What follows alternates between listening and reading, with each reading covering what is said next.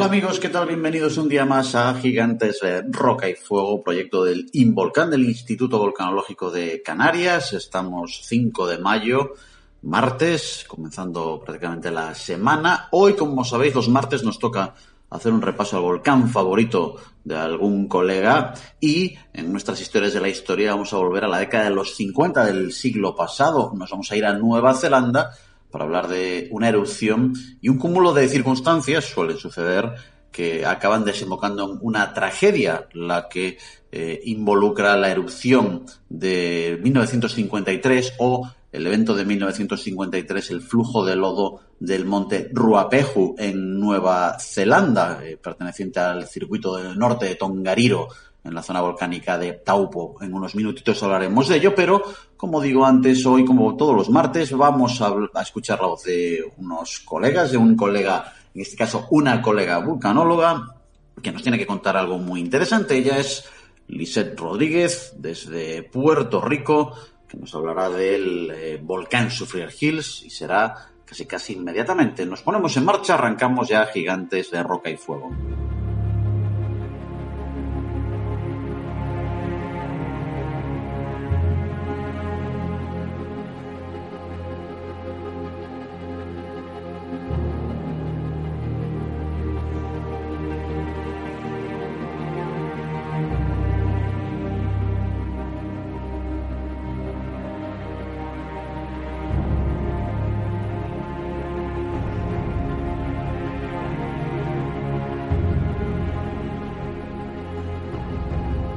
Bueno, hoy en nuestra visita semanal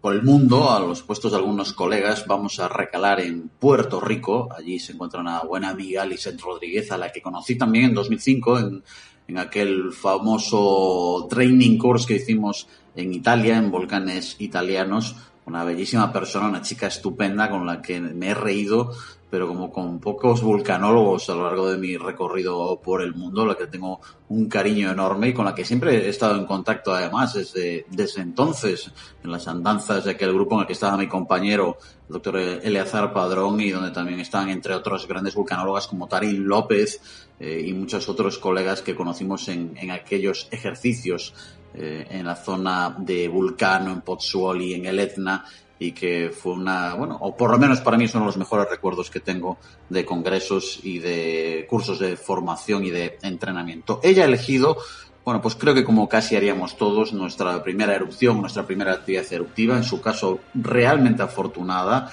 en la Sufrier Hills en Montserrat. Escuchamos su voz desde Puerto Rico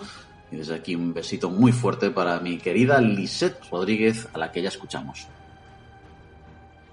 Buenas tardes, mi nombre es Lice Rodríguez Iglesias y soy volcanóloga y profesora del Departamento de Geología de la Universidad de Puerto Rico en el recinto de Mayagüez. Eh, agradezco esta oportunidad de, hablar un poco acerca de, de volcanología y de mi volcán favorito. Es una pregunta muy, muy eh, difícil de contestar a veces porque tenemos muchos volcanes favoritos. Eh, pero este, yo obviamente pues, me remonté a, mis comienzos en la volcanología eh, y escogí el volcán Super Hills en Montserrat.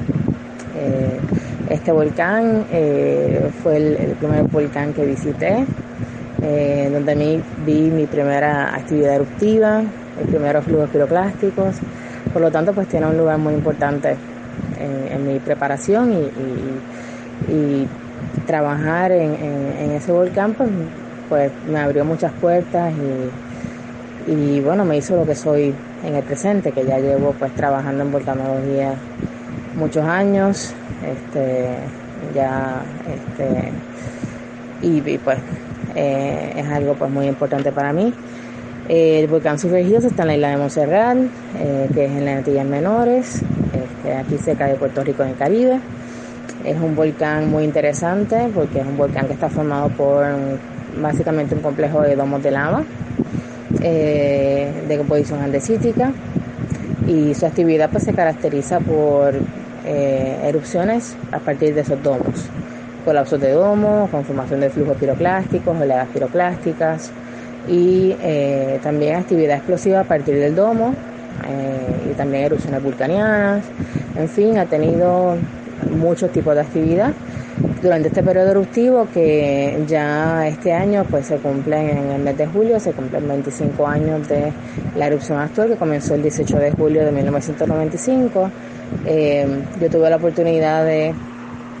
de trabajar en este volcán desde que estaba haciendo mi, estaba estudiando para la, el bachillerato, para la carrera en geología, eh, porque mis dos de mis profesores pues estaban trabajando en el, volcán cuando comenzó la erupción. Y eso me llevó pues a trabajar en mi maestría en, el, allí en el volcán. Eh, y pude pues viajar muchas veces a, Montserrat y, es un lugar maravilloso. Eh, Montserrat es una isla muy pequeña, por lo tanto todo el mundo se conoce, así que la experiencia de trabajar en un observatorio volcanológico y de conocer tantas personas, colegas de todo el mundo, sobre todo de Inglaterra, eh, y obviamente las personas de, allí de Montserrat, eh, fue una experiencia única que extraño mucho porque ya ahora pues me he enfocado mucho más en volcanes en, en Centroamérica pero siempre he ocupado un lugar muy importante en mi corazón y, y bueno, fue el volcán que me hizo enamorarme de los volcanes. Eh, y, eso es algo que, que, no se puede olvidar. Así que espero que esto los lleve a averiguar más sobre el volcán Sofia Hills eh, y ojalá puedan algún día visitarlo. Muchas gracias y buenas noches.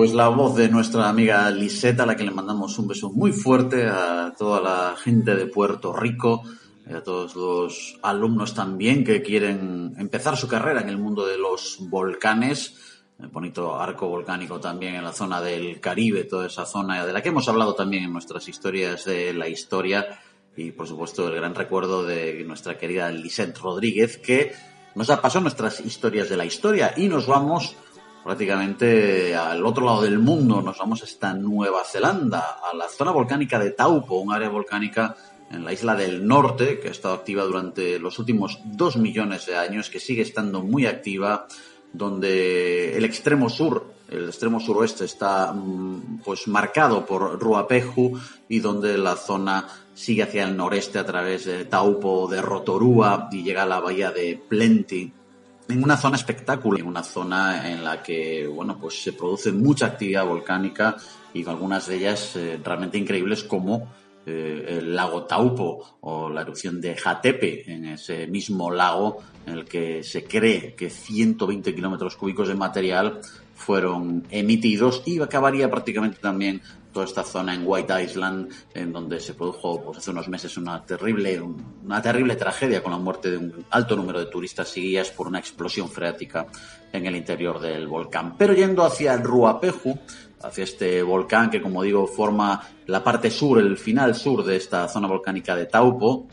eh, Ruapehu es un volcán, un estratovolcán muy activo, eh, está a unos 23 kilómetros de Ojakune, y al suroeste de la orilla del Taupo, dentro del Parque Nacional de Tongariro, un lugar que debe ser absolutamente maravilloso. No tengo la suerte de haber estado en Nueva Zelanda, eh, sí en la vecina Australia, pero no en Nueva Zelanda y desde luego creo que es una zona volcánica que merece mucho la pena. Curiosamente, nuestra historia, aunque se remonta a 1953, comienza eh, en 1945, porque eh, Ruapejo es muy, muy conocido por el lago que tiene en su cumbre, un lago caliente, eh, acídico, que entre las erupciones, entre erupción y erupción, suelen rellenarse con el agua eh, de la nieve que se va fundiendo. Generalmente las erupciones grandes eh, echan todo el agua del lago y eh, el problema está en que en 1945, en una erupción en 1945, las cenizas y la tefra y todo el material que emite la erupción no solo vaciaron el lago cratérico, sino que lo represaron y eh, aislaron a este lago de la zona exterior, con lo cual no le quedaba ninguna salida eh, natural para ir desaguando. El cráter poco a poco se fue rellenando hasta que en Nochebuena de 1953, vaya también la fecha, el 24 de diciembre de 1953, esa represa colapsó eh, por el propio peso de la pared de agua que se había ido acumulando en Ruapejo, en el cráter de Ruapejo, eh, generando un enorme lahar, un flujo de lodo, de lodo que se introdujo en el río Wangaeju. Este lahar dio eh, pues, el lugar al desastre de Tanguiguay, que acabó con la muerte de 151 personas. Y es curioso porque es uno de esos eh, episodios como de una concatenación de pequeños detalles que acaban dejando, eh, bueno, pues un desastre prácticamente inesperado. El desastre de Tanguiguay corresponde con eh, esa represa que se rompe, el LAR llega por la, el cauce del río Guante de la Noche, un puente que pasaba sobre ese río es arrastrado por el flujo de lodo que socava los cimientos, arranca el puente justo antes el momento en el que el expreso de Wellington a Auckland estaba a punto de pasar sobre el puente, sobre el puente, en ese caso el tren número 626 en Tangiwai y que eh, hizo que la locomotora y los seis primeros vagones cayeran dentro del río matando a 151 personas. En este caso,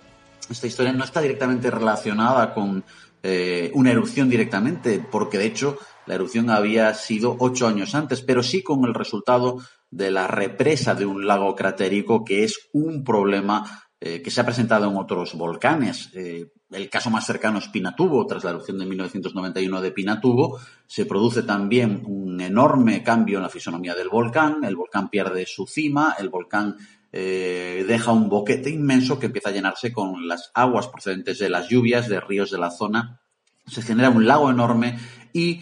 se dan cuenta los expertos de que el lago empieza a tener un, tamaño demasiado grande y que no tiene una salida natural el agua, con lo cual el ejército filipino tiene que realizar una salida eh, de forma artificial para poder desaguar y que las paredes de Pinatubo no colapsasen generando un problema muchísimo mayor. En este caso, ese sistema no era, no estaba presente y después de todos estos problemas o después de eso, pero tras el paso de varias erupciones que dejan también unos lares impresionantes, sobre todo la de 1995 y 1996, ya en el año 2000 se instala el sistema de alarma y avisos de lares en el oeste de Ruapejo, en la zona oriental del volcán, para intentar detectar colapsos de este estilo y alertar a las autoridades relevantes. Así que vemos los resultados de una erupción como la de Ruapejo en 1945 y como ocho años después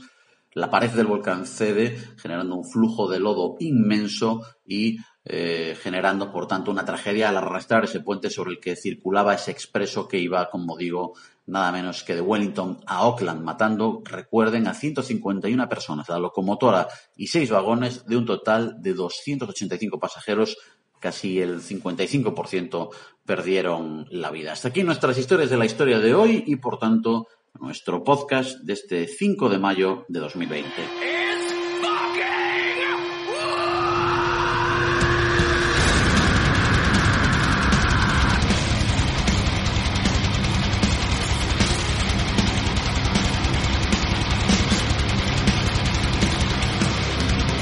Bueno, y hoy terminamos con metal, seguimos con metal, pero ¿quién dice que no haya mujeres en el metal, en grupos de metal? De hecho,